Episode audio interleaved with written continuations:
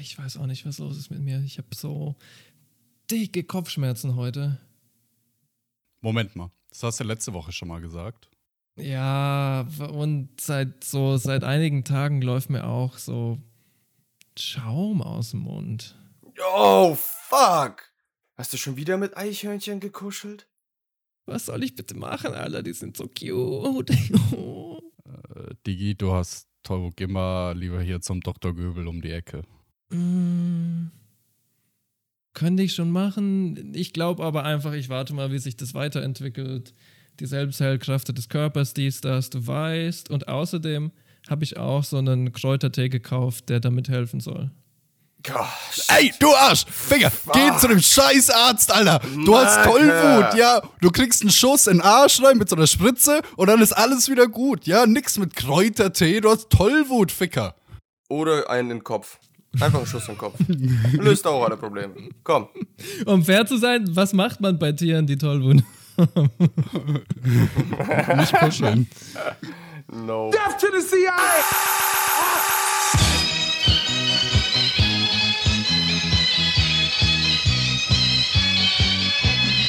Mr. Gorbachev, tear down this wall.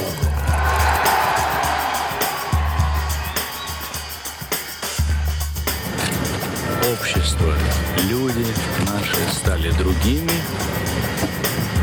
и это было главным препятствием на пути этой авантюры, на которых встали группы лиц.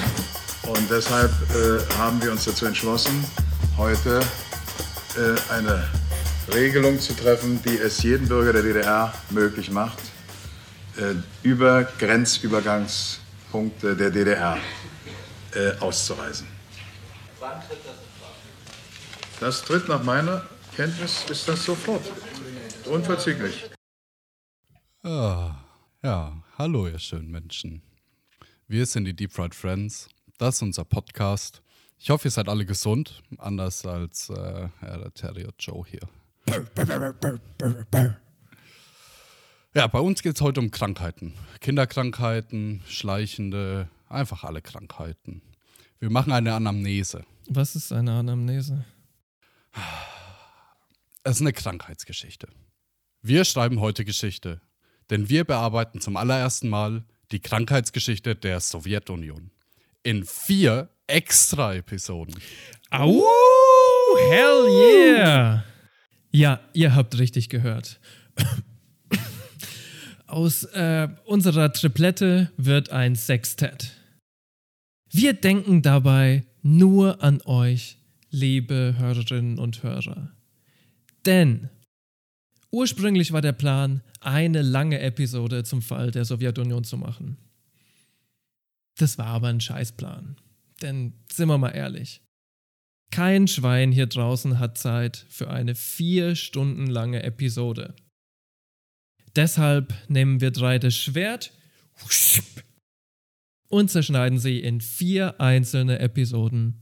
Hier hört ihr die erste davon. Ja, und weil wir euch so sehr lieben, haben wir uns entschlossen, die Serie ausnahmsweise mal wöchentlich zu veröffentlichen. Yep. Das heißt, es gibt jetzt vier Wochen lang jede Woche eine Episode zum Fall der UDSSR, Baby. Hell yeah. Ja, und die erste Folge davon heißt Krankheit, weil wir die Spuren des Zusammenfalls halt wirklich bis zum Anfang verfolgen wollen. In einem Affenzahn brechen wir durch die Geschichte der Sowjetunion, Klemmbrett in die Hand, Stethoskop im Ohr und zeigen euch die Erreger im System. Moment mal, bevor du jetzt losbrecht, gibt es einen kleinen Disclaimer. Disclaimer. Zu den Quellen. Wir werden im Folgenden immer wieder einige Bücher erwähnen. Die Quellenliste findet ihr in der Episodeninfo. Das erste ist Socialism Betrayed, Behind the Collapse of the Soviet Union von Kieran und Kenny. Zwei Arbeitshistoriker und Marxisten. Die beiden sind ganz klar parteiisch und verbergen das auch nicht. Das Buch ist makellos nach wissenschaftlichen Standards zitiert und einige der Fußnoten haben wir auch geprüft. Trotzdem waren wir noch nicht zufrieden. Es braucht ja schließlich auch eine Gegendarstellung. Genau. In den Ring tritt Wladislav Subok und sein Buch Collapse. Subok, der war schon in jungen Jahren ein Dissident in der Sowjetunion und war zumindest anfangs ein glühender Anhänger von Gorbatschow. Er ist politisch durch und durch liberal und damit das perfekte Gegenstück zu Kenny und Kieran. Die beiden Perspektiven könnten unterschiedlicher eigentlich nicht sein, aber trotzdem sind sie sich erstaunlicherweise in vielen Dingen einig. Ja, und auch um die Dramaturgie zu wahren, wollen wir auch einige Augenzeugenaussagen mit hineinbringen. Hier konnte uns Svetlana Alexejewitsch mit ihrem Buch Second Hand Time weiterhelfen. Die gebürtige Weißrussin war während und nach des Putsches 1991 als Reporterin in Russland und sammelte zahlreiche Zeugenaussagen und Meinungen der Homini Sovitikai. Genau diesen Spuren folgen wir.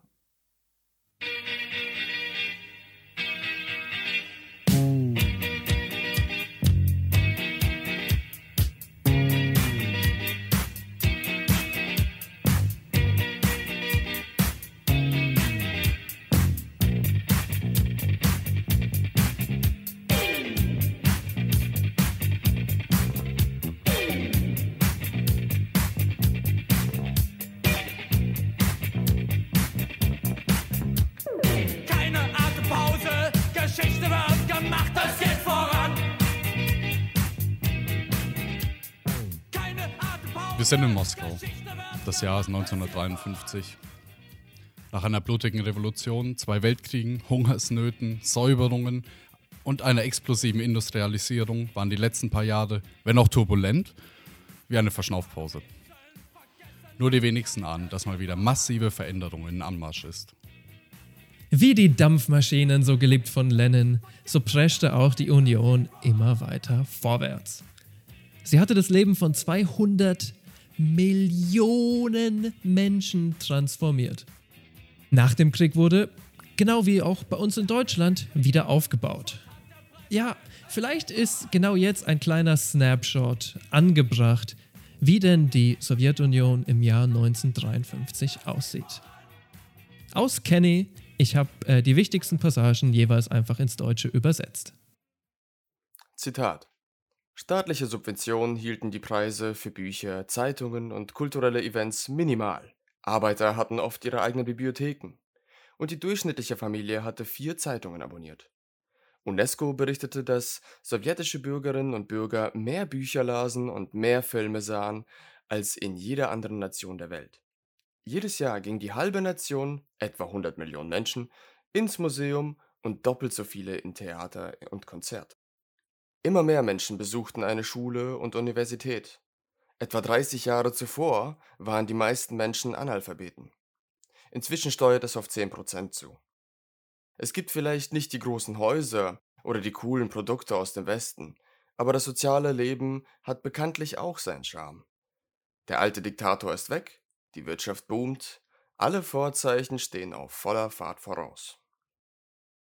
Aber die Dampflok wird langsamer, statt zu beschleunigen. Versteht mich nicht falsch, es wächst immer noch. In den frühen 50ern wuchs das sowjetische BIP noch mit mehr als 5,7 Prozent.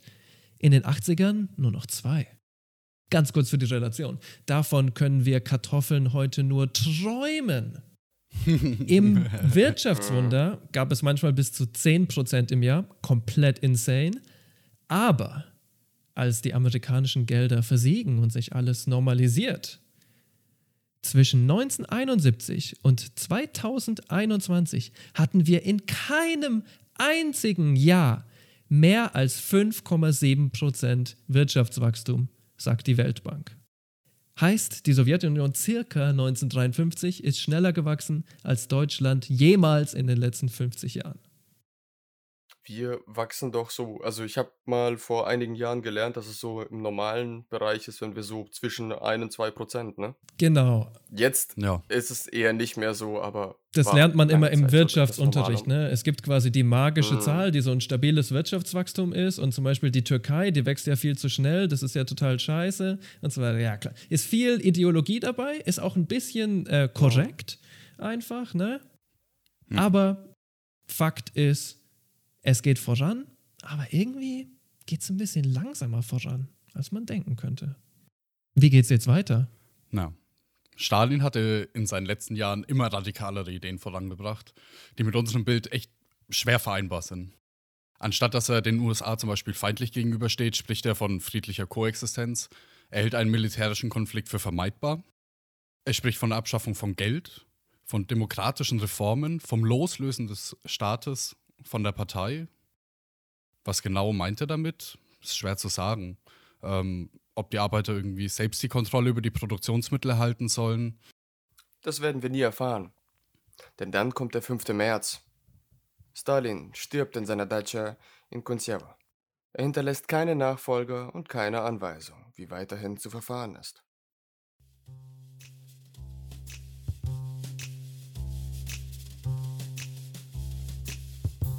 Es ist der nächste Tag, 6 Uhr morgens. Der US-Journalist Harris Salisbury, New York Times-Korrespondent für Moskau, schreibt folgendes. Leise und reibungslos schlüpfen Konvois von Trucks in die Stadt. Darin sitzen Truppen mit blau und roten Kappen, die Spezialeinheit des Innenministeriums. Ein flüchtiger Gedanke kommt in mir auf. Ist vielleicht ein Coup in Planung? Bis 9 Uhr waren Truppen in der gesamten Stadt verteilt. Panzer fahren durch die Gorki-Straße. Wir hören nur einige Monate später von einem anderen Augenzeugen, Peter Deryabin. Peter arbeitet eine Zeit lang als Stalins Bodyguard.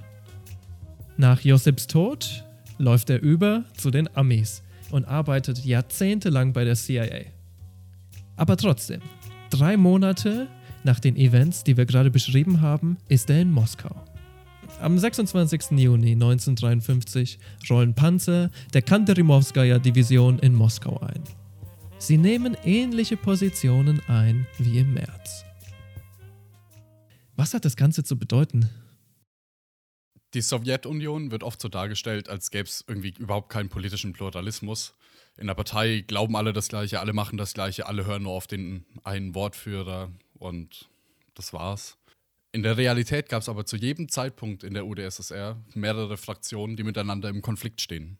Die Bolschewiki und die Menschewiki, die rechten Traditionen nach Bukharin und die Linken nach Lenin, Sozialdemokraten, Liberale und viele mehr. Auch in 54 spielt sich ein interner Konflikt ab. Direkt nach Stalins Tod war eine Troika tonangebend. Khrushchev, Beria und Malenkov. Die Troika hält allerdings nicht lange an. Beria wird angeklagt, dann exekutiert. Vielleicht auch zu Recht. Sein Archiv voller Kompromat wird vernichtet. Malenkov unterliegt Khrushchev im politischen Kampf und dankt ab. Nikita Sergejewitsch Khrushchev hat das Militär und die Partei nun hinter sich und beginnt mit seinen Reformen und Säuberungen. Drei Jahre später, auf dem 20. Parteikongress, hält er die legendäre geheime Rede. Sie heißt eigentlich Vom Persönlichkeitskult und seinen Konsequenzen. Es ist eine offene Denunziation von Stalin, aber viel mehr ist es eine Attacke auf seine politischen Gegner und ihre Ideen, die von nun an Stalinisten sind. Die Rede bietet tatsächlich äh, viele valide Kritiken in einem Netz aus vorsichtig und clever gewobenen Lügen. Im Plenum finden sich nur wenig Gegenstimmen. Ganz anders im Rest der Union. In Georgien trifft die Rede auf erbitterten Widerstand. Es brechen spontane Demonstrationen an Stalins Geburtstag aus. Manche verlangen sogar einen Regierungswechsel in Moskau. Die Panzer der Armee rollen ein und der Widerstand verstummt. Wieso diese Rede? Drei Jahre nach Stalins Tod. Die chinesischen Kommunisten bieten eine Theorie. Khrushchev wollte eine andere ökonomische und politische Linie fahren als die Marxisten und Leninisten in der Partei. Es brauchte eben einen Sündenbock, und so wird aus jedem politischen Gegner ein Stalinist. Zugegeben, cleverer Move. Wir sehen hier schon die Anfänge des anrollenden Konflikts zwischen der Sowjetunion und China. Später denunzieren sie Khrushchev als Revisionist. Die Leninisten in der Partei unternehmen einen letzten Versuch, die Macht an sich zu reißen. Malenkov, Kaganovic und Molotow stellen ein Misstrauensvotum oder deren Äquivalent gegen Khrushchev und gewinnen 7 zu 4. Uhu. Krass. Khrushchev lehnt ab. Das mache ich auch immer, wenn ich ein Misstrauensvotum bekomme. In einer Sonderversammlung des ZK stellt sich General Zhukov hinter Khrushchev und droht an, im Notfall das Militär einzusetzen. Stalin hatte den Volkshelden Zhukov, der ja essentiell für den Sieg im Zweiten Weltkrieg war, damals wegen Korruption degradiert. Hm. Khrushchev macht ihn stattdessen zum Verteidigungsminister und kommt so in dessen gute Gunst. Ja, wenn man sich das so besieht, dann tat Khrushchev eigentlich fast alles, was er Stalin in der geheimen Rede vorwirft. Was ändert sich mit Khrushchev? Erstmal muss man ihm anrechnen, er schafft ein paar großartige Dinge. Die Story ist aber wie immer mehr grau als schwarz.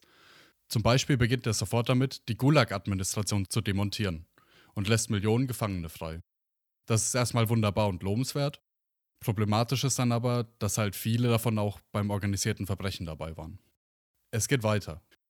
Khrushchev lindert die strikte staatliche Zensur. Kieran und Kenny schreiben dazu, auch wenn das Auftauen der Zensur inkonsistent und episodisch war, führt es trotzdem zu einer Offenheit gegenüber moderner Kunst und Film, Poesie und Büchern, die kritisch mit der Sowjetvergangenheit umgehen. Auch Journalisten konnten sich mehr erlauben. Und es geht immer noch weiter. 1954 transferiert Khrushchev die Krim von der Russischen Republik in die Ukrainische Republik? Äh, why? Die Krim war bis 18. Jahrhundert ein unabhängiges Khanat, gesandwiched zwischen Russland und dem Osmanischen Reich, keine beneidenswerte Situation. Dort lebten bis, ich sag mal, circa 1800 größtenteils muslimische Tataren. Leider währt das nicht so lange. Das expandierende russische Kaiserreich bricht 1783 den Non-Aggressionspakt mit den Osmanen und startet eine Invasion. Die Krim wird kolonisiert, kommt einigen bestimmt bekannt vor. Mehr als 100 Jahre lang ist sie quasi ein Vasallenstaat des Zarenreichs. Dann beginnt das große Chaos. Die russische Revolution setzt ein und sie wechselt insgesamt zehnmal ihren Besitzer oder Besetzer, je nachdem, wie du es sehen willst. Es gibt äh, spontane Revolutionen und Gegenrevolutionen, zeitweise einen unabhängigen Arbeiterstaat, zeitweise werden sie von den Weißen besetzt. Äh, kurz zur Erklärung. Die Weiße Armee in der, im russischen Bürgerkrieg quasi, das waren die, die mit dem Zaren befreundet waren, die auf seiner Seite gekämpft haben. Aber da haben sich alle möglichen Leute gesammelt, von Royalisten, Konservativen bis hin zu Faschos. Ziemlich divers, könnte man vielleicht sagen. Der Großteil der muslimischen Tataren flieht zu dieser harten Zeit. Erst nach Ende des Ersten Weltkriegs und Zweiten Bürgerkriegs kehrt wieder Beständigkeit ein in der Krim. Von 1921 bis 1945 ist die Krim eine autonome Sowjetrepublik innerhalb der russischen Sowjetrepublik. Äh, könnte ich jetzt erklären, aber wir machen einfach mal weiter. Inzwischen leben dort aber größtenteils ethnische Ukrainer und Russen. Im Zweiten Weltkrieg wird die Krim von den Nazis eingenommen mit Unterstützung von Rumänien. Anfangs gab es unter den ähm, Krim-Tataren, die wenigen, die noch da waren, auch, ich sag mal, Kollaboration mit den Nazis. Manche sahen die Nazis sogar als ihre Befreier von den Sowjets. So viel kann man mit Sicherheit sagen. Es gab insgesamt wohl mindestens acht freiwilligen Bataillone. Dieser ähm, Enthusiasmus, sage ich mal, für die äh, Nazis endet aber ziemlich schnell weil die Nazis in typischer Nazi-Manier ganze Dörfer auslöschen und Hunderttausende zur Zwangsarbeit deportieren. Viele der Krim-Tataren hatten aber auch für die Rote Armee gekämpft, also es war auf jeden Fall nicht einseitig. Und jetzt kommt's hart. Noch mitten im Krieg 1944 entschließen das ZK Stalin und Beria die Deportation von ca. 200.000 Menschen, fast alle Krim-Tataren. Die Aktion dauert nur drei Tage. Die Reise nach Usbekistan der Deportierten hingegen viel länger. Tausende sterben dabei, einige, das wissen wir inzwischen, werden exekutiert. Dieses Schicksal traf nicht nur die Krim-Tataren, sondern noch acht andere ethnische Minderheiten. Und da knüpfen wir gut an die erste Episode an. Wir müssen die beste Kritik an Stalin haben und wir dürfen solche Sachen nicht vergessen. Die Säuberungen geschahen unter dem Vorwand, dass diese Gruppen mit den Nazis kollaboriert hatten. Was ja auch nicht ganz falsch ist. Und wir befinden uns gerade im Zweiten Weltkrieg. Die Sowjetunion stand nur ein Jahr vorher kurz vor der Auslöschung bei Stalingrad. Widrige Umstände. Trotzdem ist es eben nur ein Vorwand. Unter den Krimtataren fanden sich mehr loyale Kommunisten und Rotarmisten als Nazis.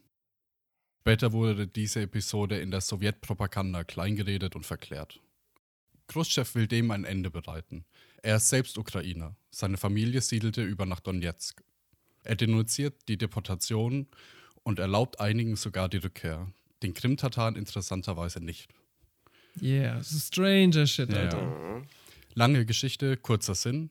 Khrushchev transferiert also die Krim zur Ukraine. Wieso genau? Vielleicht könnt ihr mir das sagen. Alles, was bei mir ankommt, ist viel zu komplex, der ganze Scheiß. Wir halten kurz inne und ordnen unsere Gedanken. Aber nicht Khrushchev. Er macht einfach weiter. Der macht einfach weiter.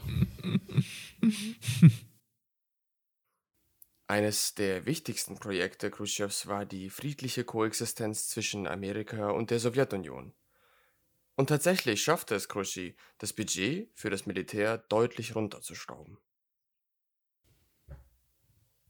Ganz widersprüchlich zu dieser Idee war dann seine tatsächliche Außenpolitik.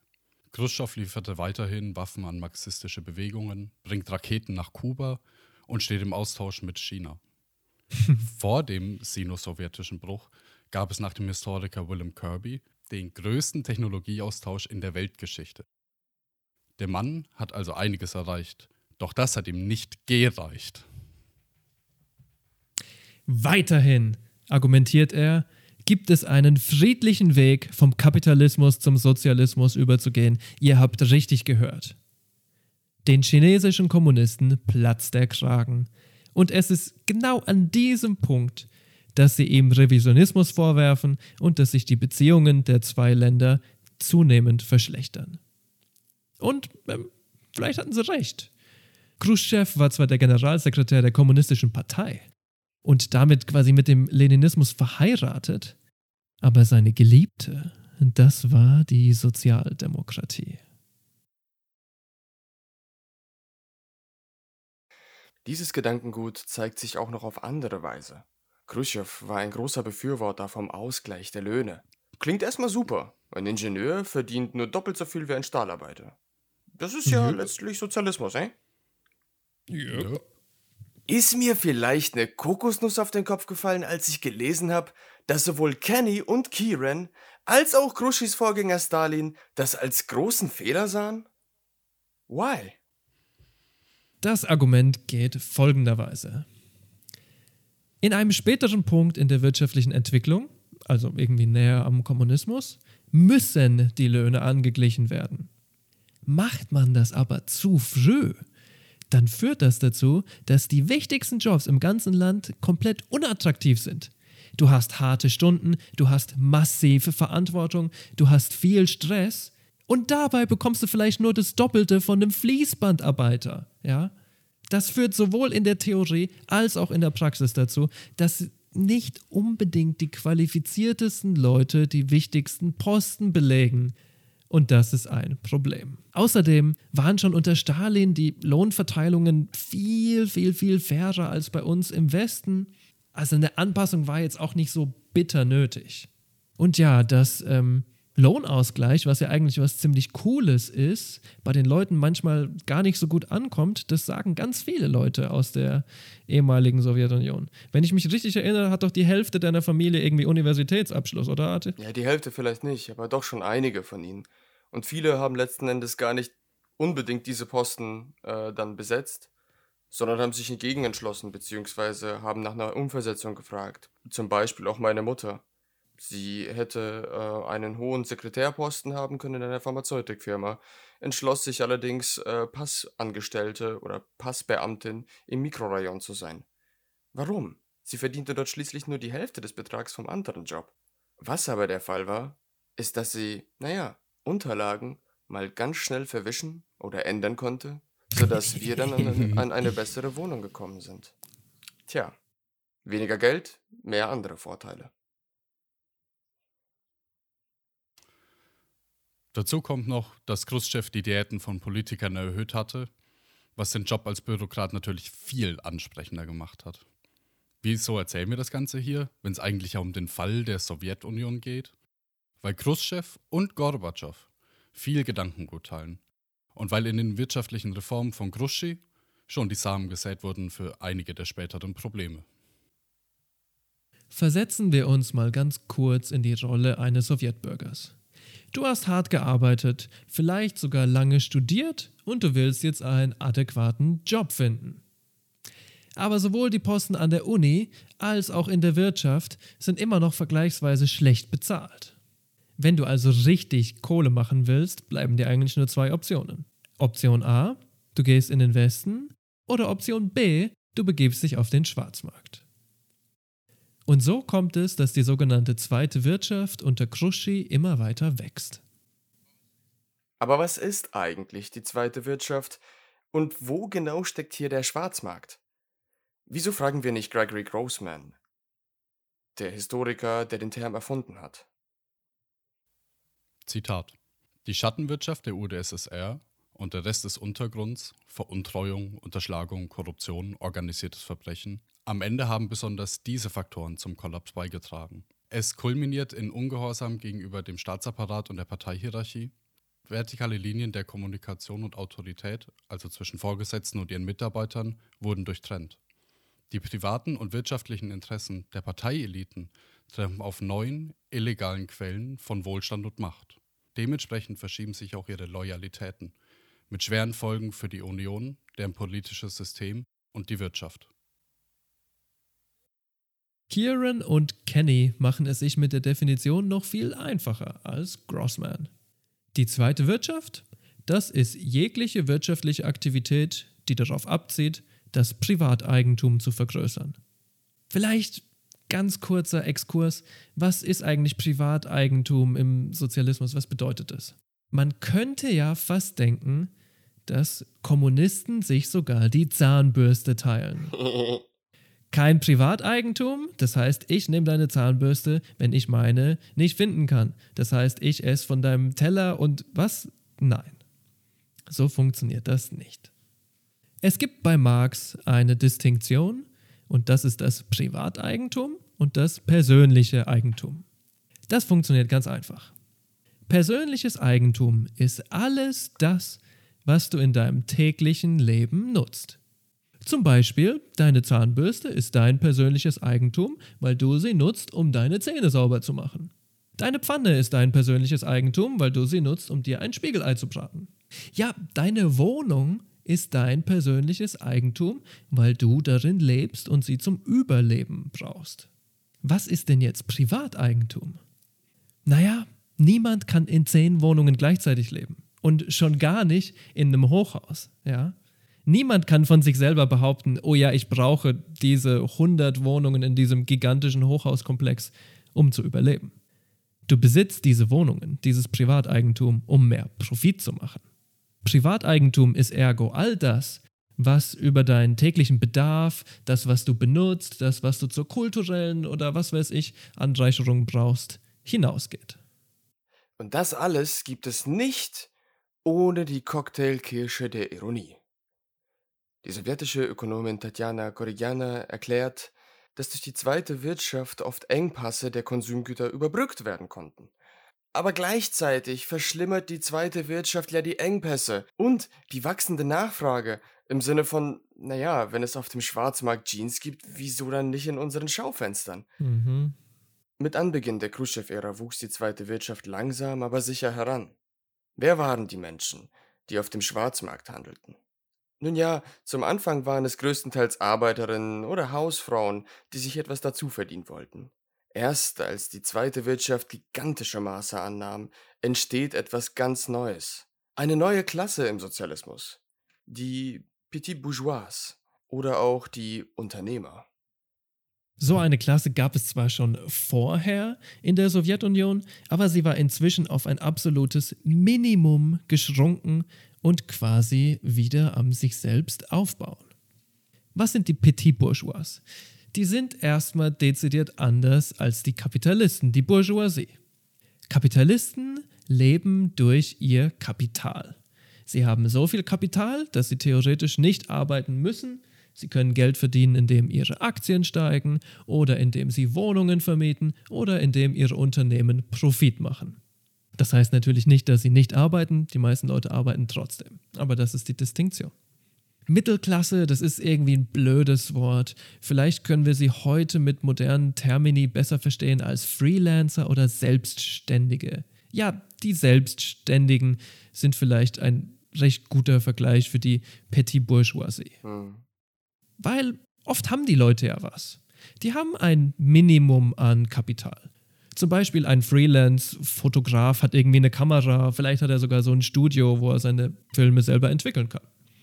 Eine illegale Friseurin hat vielleicht sogar ihren eigenen Raum und Schneidewerkzeug und ähm, Haargel und ein illegaler Kleiderhändler hat vielleicht sogar einen ganzen Sweatshop und eine Lagerhalle und einige Angestellte.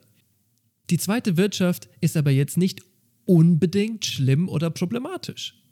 Privatwirtschaft gab es schon immer in der Sowjetunion, auch wenn der Sozialismus vorherrschend war. Lenin soll kurz vor seinem Tod mal gesagt haben, in der Sowjetunion gibt es sechs verschiedene Modi der Produktion, die alle nebeneinander existieren können.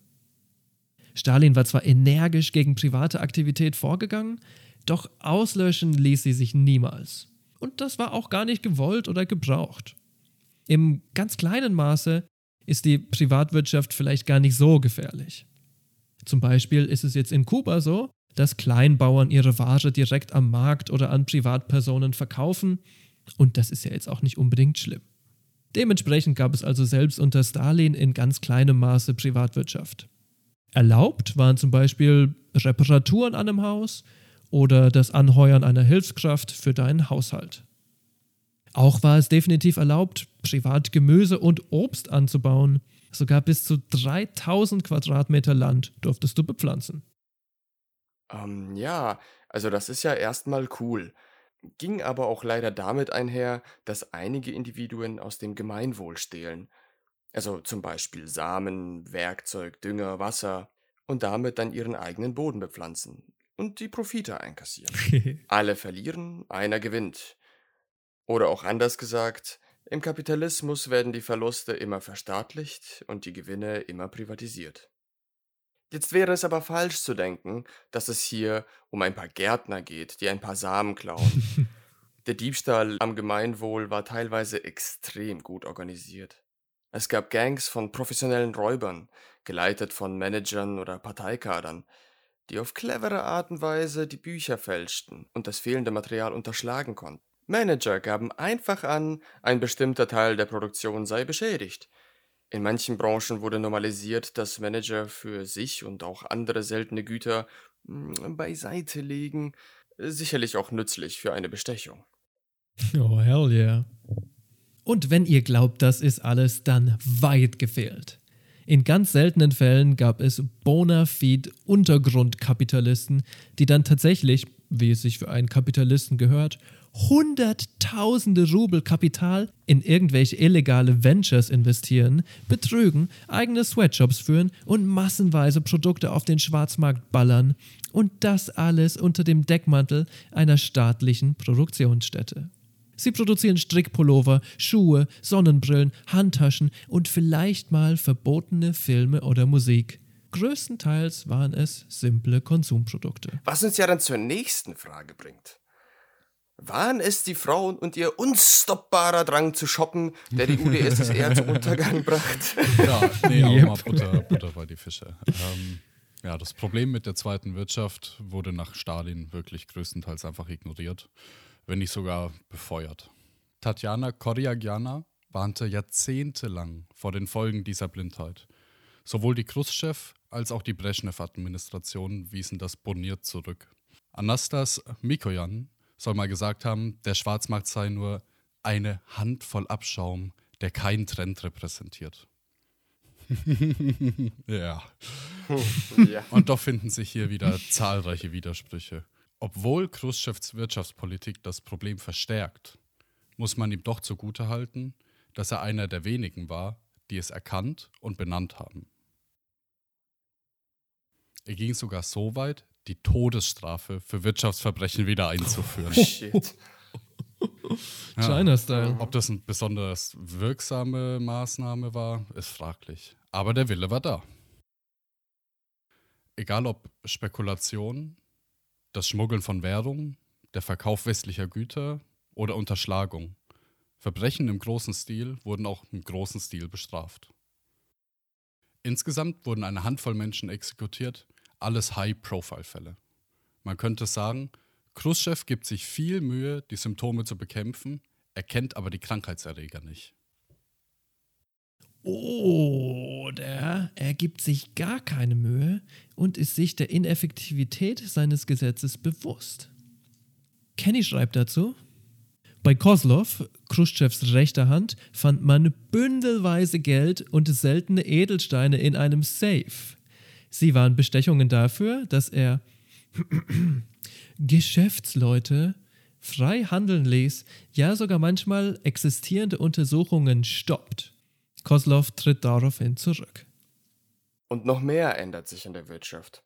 Khrushchev möchte das Plansystem dezentralisieren, mit teils katastrophalen Folgen. Dezentralisierung klingt für euch vielleicht erstmal gut, das will man ja immer. Die sowjetische Wirtschaft war aber nun mal zentral geplant, durch einen Mechanismus, wo Fabriken und Bauern vor Ort dem Planungskomitee einige Prognosen geben. Daraufhin wird dann wiederum der Plan abgeändert und wieder an die Produzenten herangetragen und so weiter und so fort. Es ist so gesehen eigentlich ein Kreislauf.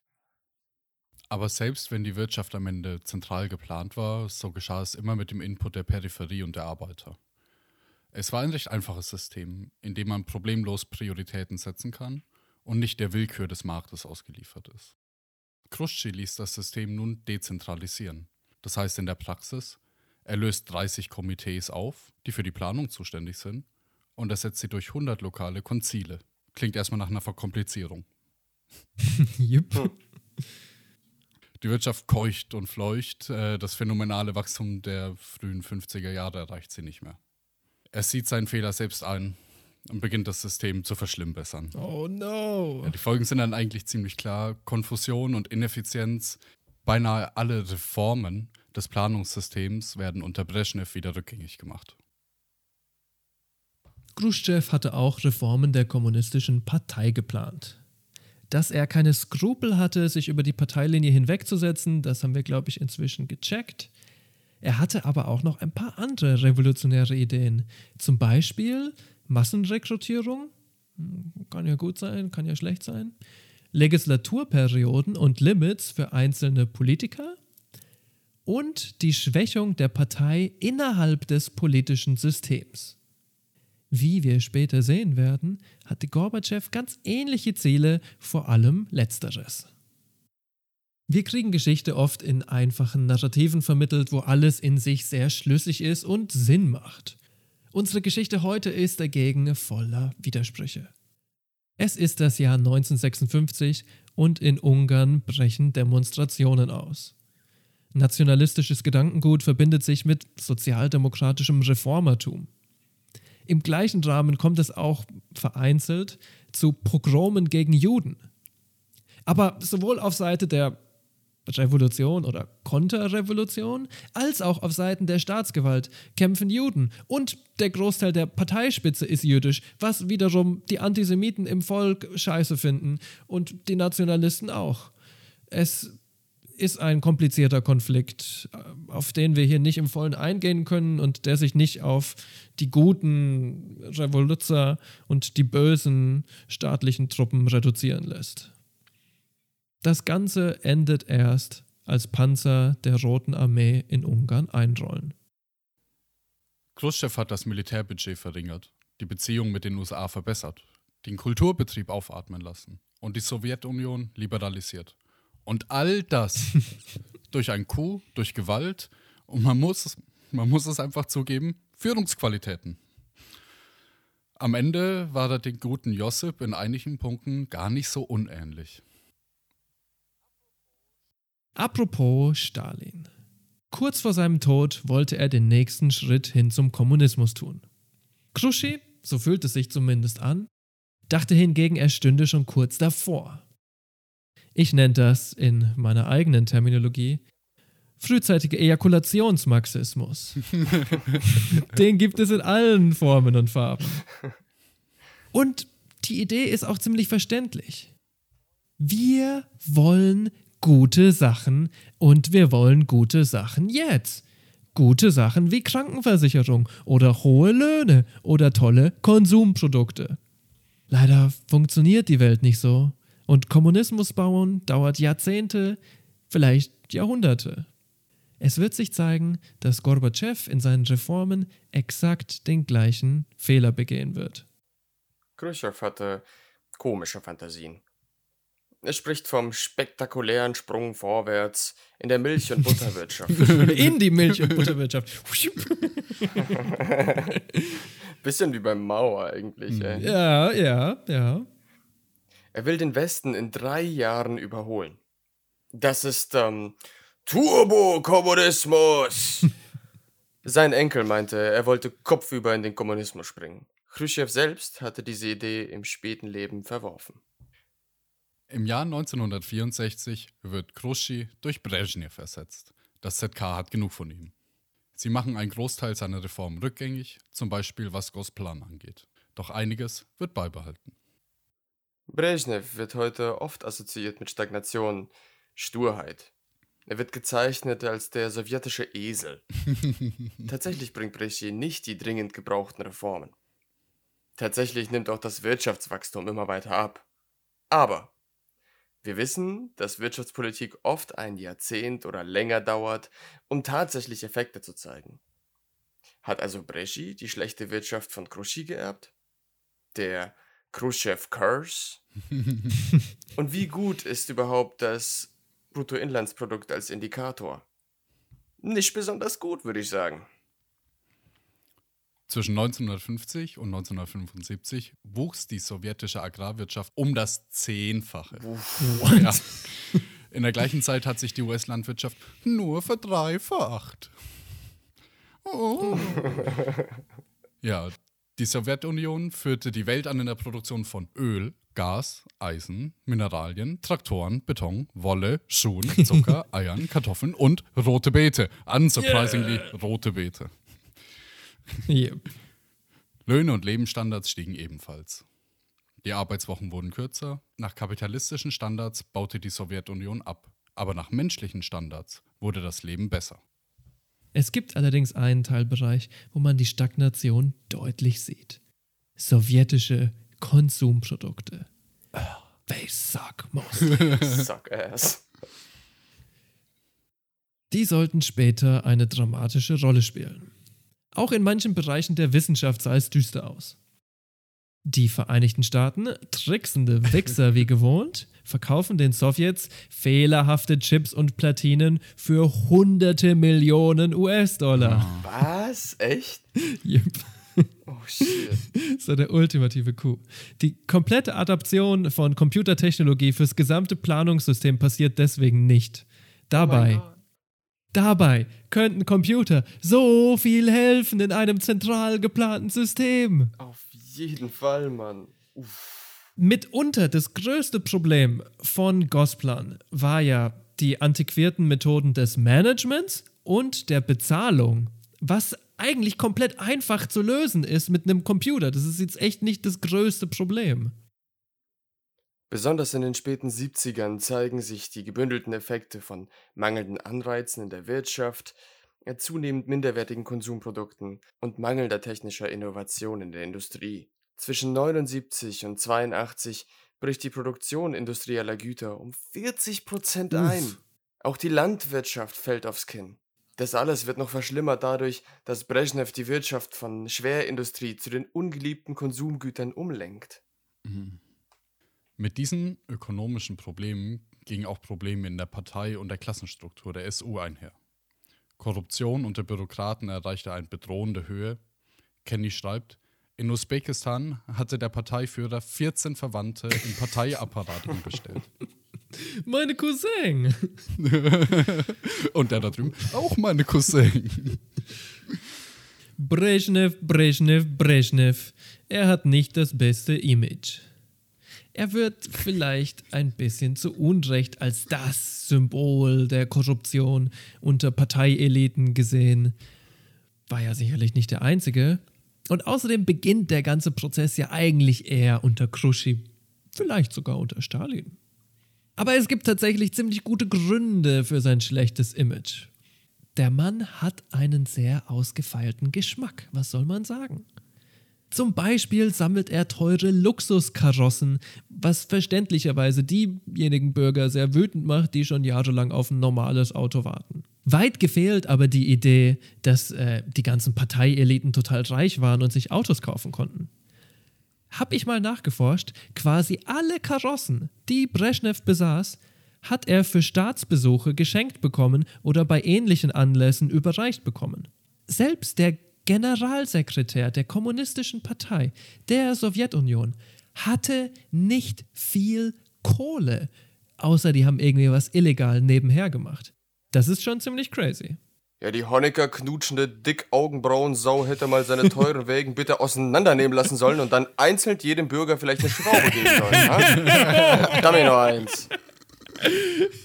Ja, das hätten alle mehr anfangen können als er. Ja. Alleine mit dem Für Auto. unser Haus hat uns noch eine Schraube gefehlt. Wir haben es leider nie gebaut, deswegen. Nur weil er sein scheiß Bentley behalten Das wollte. ist der Spirit von Zahnbürstenkommunismus, ja. Nice. ja, nee, also über Brezhnev machte man sich vor allem lustig. Über, ich zitiere, über seine schlechte Gesundheit, über seine Eitelkeit und über seine politische Schwäche. Auch ein, eine Sache, die ähm, Jelzin in seiner späteren Biografie schrieb über Brezhnev. Er war also der Status quo-Politiker schlechthin. Der sowjetische Historiker Volkaganov, dem man vielleicht nicht alles glauben sollte, meinte Brezhnev hat, Zitat, schreckliche Angst vor Oh Reformen. nein, bleib weg, bleib weg von mir. Lass meine Ja, Wirtschaft da ist in eine Ruhe. Reform. Oh, eine Reform ist um die Ecke. Oh. halt das Kreuz hoch. Probleme sind auch nur Herausforderungen. Du? Brezhnev war ihnen nicht gewachsen. Wie es sich für eine Dampflok gehört, strebt die Sowjetunion auch weiterhin nach vorne, trotz der teilweise verkackten Reformen von Khrushchev, trotz der langsam einsetzenden Stagnation, trotz Brezhnevs Sturheit, tschut es voran. 1982. Brezhnev stirbt. An diesem Punkt produziert die Sowjetunion mehr als ein Fünftel der industriellen Güter der ganzen Welt. gesamten Welt. Sick, Alter. 20. Yeah. Yep. Kurzer Vergleich, Kurzer ich Vergleich. produziere 0% der industriellen Güter. Äh, kann ich bestätigen. Kann ich bestätigen. Du bist kein Industriegüterhersteller. Nein, äh, kurzer Vergleich. Vor der Revolution waren es weniger als Wow. vier. Boah. 16 Prozent, Mann. Heftiger Anstieg. Brezhnevs Nachfolger ist Juri Andropov. Kenny, der, man muss wirklich ehrlich sein, ein bisschen einen Narren an ihm gefressen hat, beschreibt ihn als einen Mensch mit einer soliden theoretischen Basis im Marxismus-Leninismus, reich an Führungsqualitäten, einem breiten Verständnis für die Probleme der Sowjetunion und klare sowie energische Forderungen nach Reform. Er war der Sohn eines Eisenbahnarbeiters.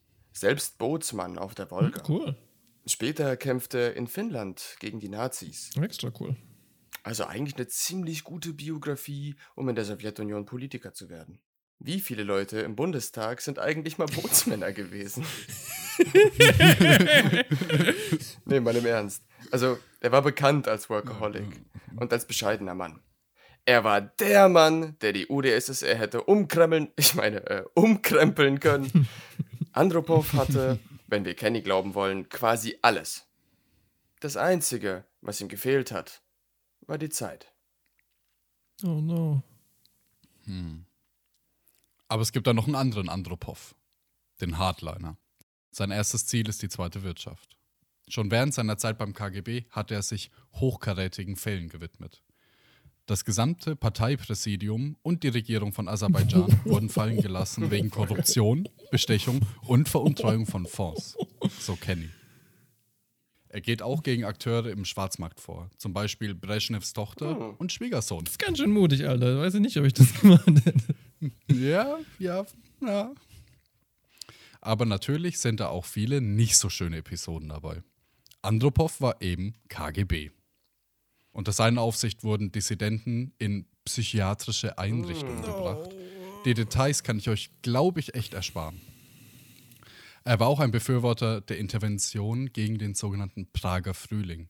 Später lenkt er ein und spricht sich gegen eine Intervention in Polen 1981 aus. Vor allem der Korruption wollte sich Andropov widmen.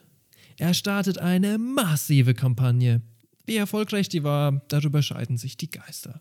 Es sind auf jeden Fall, das ist Fakt, viele Menschen entlassen worden.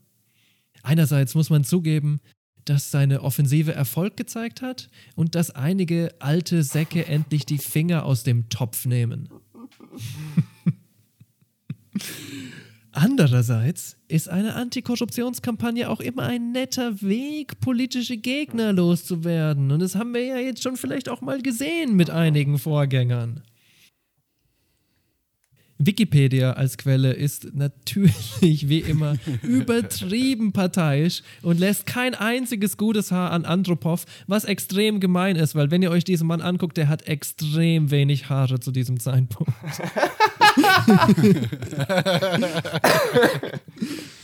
Aber ausnahmsweise produziert Wikipedia tatsächlich hier eine inhaltlich wie sprachlich fast poetische Passage.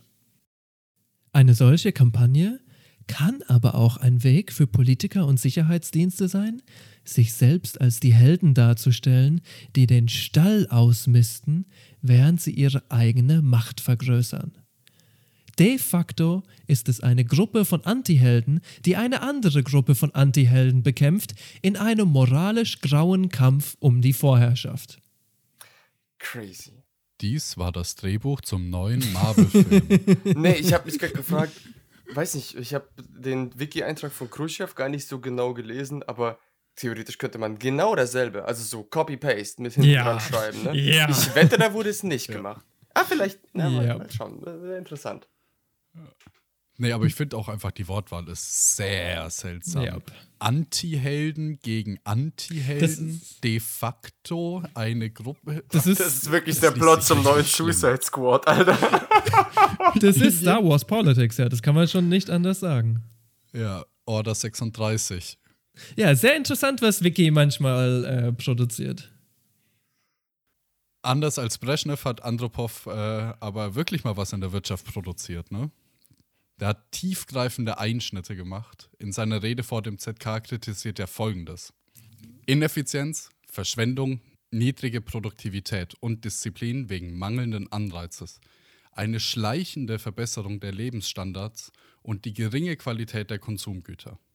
Er sprach sich aus für die Modernisierung von Produktions- und Planungsmethoden, für den Einsatz von Computern, für die Anwendung der neuesten wissenschaftlichen Erkenntnisse auf veraltete Produktionsmethoden. Es gab zu viele Manager, zu viele Köche am Brei. Es gibt immer und zu jedem Zeitpunkt zu viele Manager. Yep. Diese Probleme geht er in mehreren Schritten an. Er beginnt mit einer Kampagne gegen chronische Schwänzer und Besowskis. Das Trinken auf der Arbeit hatte sich in den letzten 20 Jahren zunehmend normalisiert.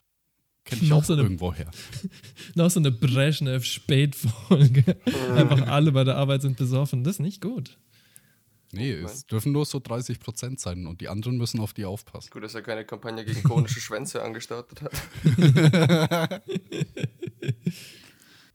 Die Brezhnev-Periode war nicht nur von Stagnation geprägt, sie ließ sich auch in der Parteipolitik nieder. Zum Beispiel die Doktrin von der Kaderstabilität. Stabil klingt erstmal gut. Hm, Wir werden noch sehen. Ein Kader, das ist erstmal ein Vorgesetzter in der Partei. Und Stabilität, naja, könnt ihr euch selber zusammenschreiben. Stabilität sorgt leider auch dafür, dass oft alles beim Gleichen bleibt und sich gar nicht so viel verändert. Hm. So, jetzt aber mal ganz langsam mit die junge Pferde hier. Ihr lasst ja gar kein gutes Haar an, Brezhnev. Ey, lasst mich euch mal eins sagen. Ihr zwei, ihr wiederholt doch nur den immer gleichen westlichen Narrativ über Brezhnev. Upsi. Erwischt. Ich hab's gewusst. Ihr liberalen Reformanten wollt immer Fortschritt und Freiheit. Stabilität heißt nicht nur Stagnation. Stabilität heißt auch, dass 200 Millionen Menschen immer genug Essen hatten. Und eine Wohnung. Und Strom. Und verdammt nochmal eine funktionierende Toilette. Die Öffentlichkeitsarbeit unter Brezhnev mit Hilfe der Komsomol-Gemeinschaften wurde enorm gestärkt. Das kann man jetzt zwar irgendwie als Propaganda abstempeln, aber letztlich hat es den kollektiven Gedanken an das Gemeinwohl ja auch nur gestärkt. Okay, okay, okay. Das ist alles fair. Man kann sich ziemlich einfach machen mit Andropov, der nur 15 Monate lang der Chef war. Brezhnev hat 18 Jahre lang die Sowjetunion regiert und er hat sie zusammengehalten. Das ist kein kleiner Verdienst. Wer regiert 18 Jahre lang ohne Dreck am Stecken? Das ist unmöglich. Trotzdem Ja. ist es scheiße, dass auch Panzer und Knüppel involviert waren. Aber welches Land knüppelt nicht die Regierungsgegner nieder? Niemand außer dieser Podcast, famously, würde zum Beispiel Deutschland unter dem Kabinett Kiesinger als autoritären Staat denunzieren, obwohl die ihre Leberwurst-Taktik hatten. Und die afghanische Geheimpolizei Studenten halb zu Tode haben knüppeln lassen? Aber Brezhnev schon.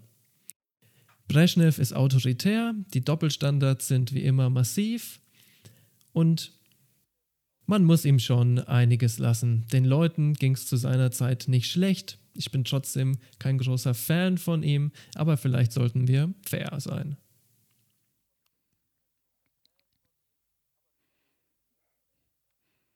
Vielleicht können, äh, können wir uns auf das einigen. Der gute Brezhnev, der war vielleicht der Bootsmann, der versucht hat, das Khrushchevsche Loch im Schiff zu flicken, aber er hat es halt nicht ganz. Ja, versunken ein bisschen vielleicht auch in der. Korruption, wer weiß es. Vielleicht war es aber auch nur seine Familie. Weil Menschen sind halt immer noch unabhängige Akteure, die unabhängig voneinander Ah, ja, nein. Sachen machen. Bomberclot nastied itself up with the double standard. It is massive as ever.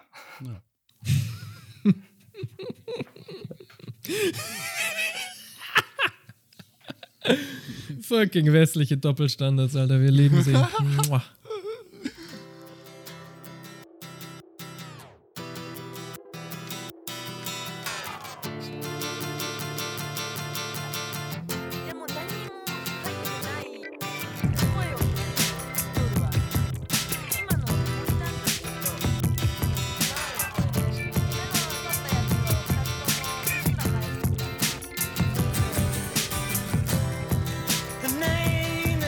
Yuri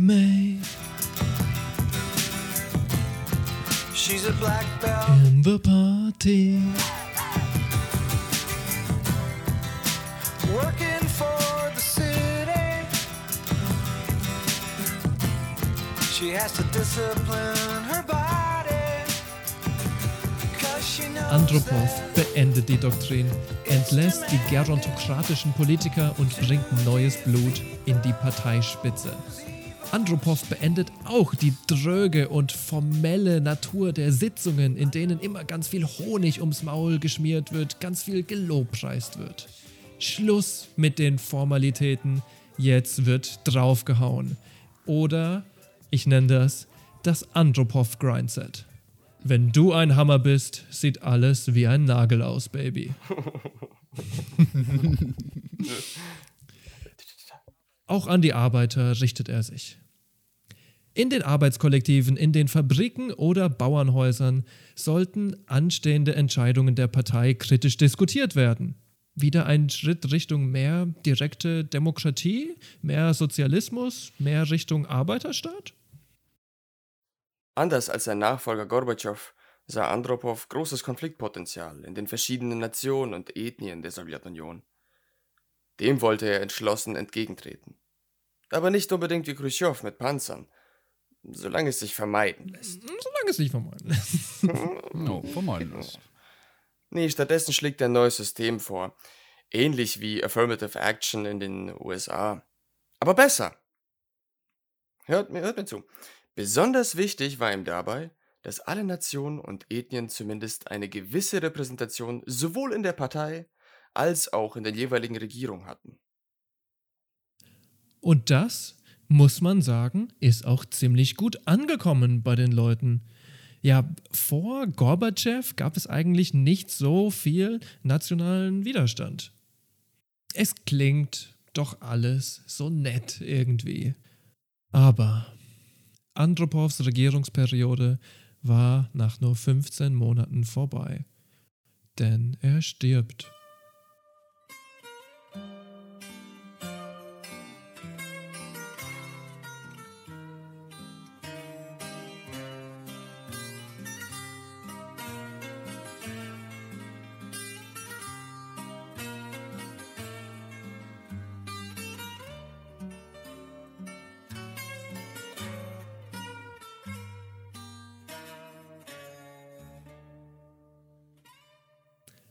Fünfzehn Monate, das ist keine realistische Zeit, um das größte Land auf dem gesamten Planeten zu reformieren.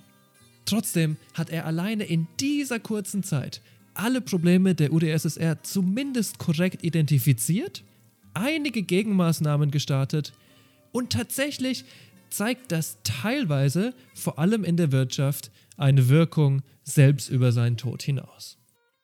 Andropow war Marxist-Leninist der alten Schule. Seine Hände waren sicherlich blutig, aber seine Hände waren auch geschunden.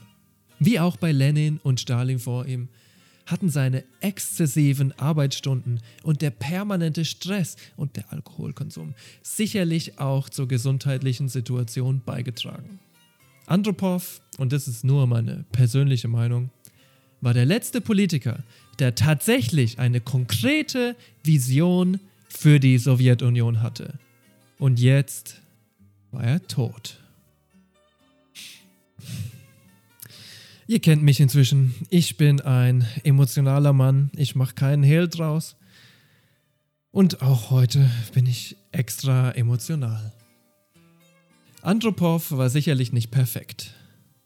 Aber er hat an was geglaubt. Er hat an was geglaubt, an das ich auch glaube. Tausende Menschen ziehen durch Moskau.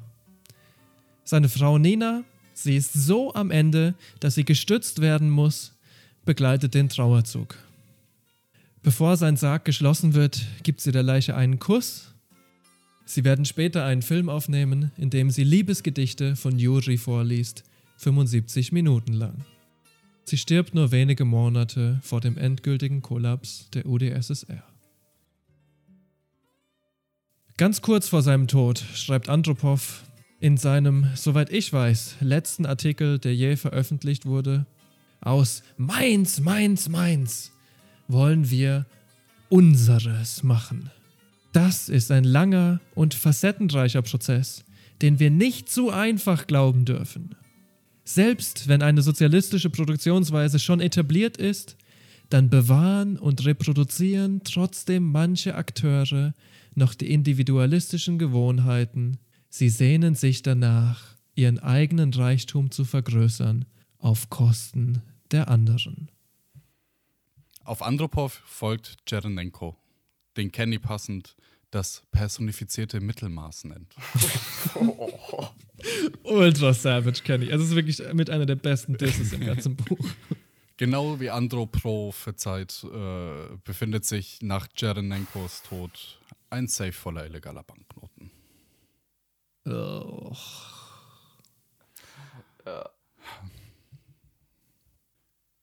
Wir haben Khrushchev für seine Erfolge gelobt, Brezhnev für seine Misserfolge getadelt. Die Krankheitserreger haben wir erfolgreich gesichtet. Korruption, Schattenwirtschaft, die Starrheit der Partei, verfrühte Ejakulation, verwirrte Ideologen und kapitalistische Restauration. In der nächsten Folge treten die ersten Symptome auf. Und bald zeigt sich das ganze hässliche Pockengesicht. Boah, ey, ich hab so ein Kribbeln im linken Bein irgendwie. Ey, ey, pass auf. Ich sag jetzt, wir fesseln den Joe und bringen ihn jetzt. Au, du Wichser! Du hast mich gebissen, Alter! Er hat dich gebissen! Er hat dich gebissen! Boah. Macht's gut, ihr schönen Menschen, und bis zum nächsten Mal.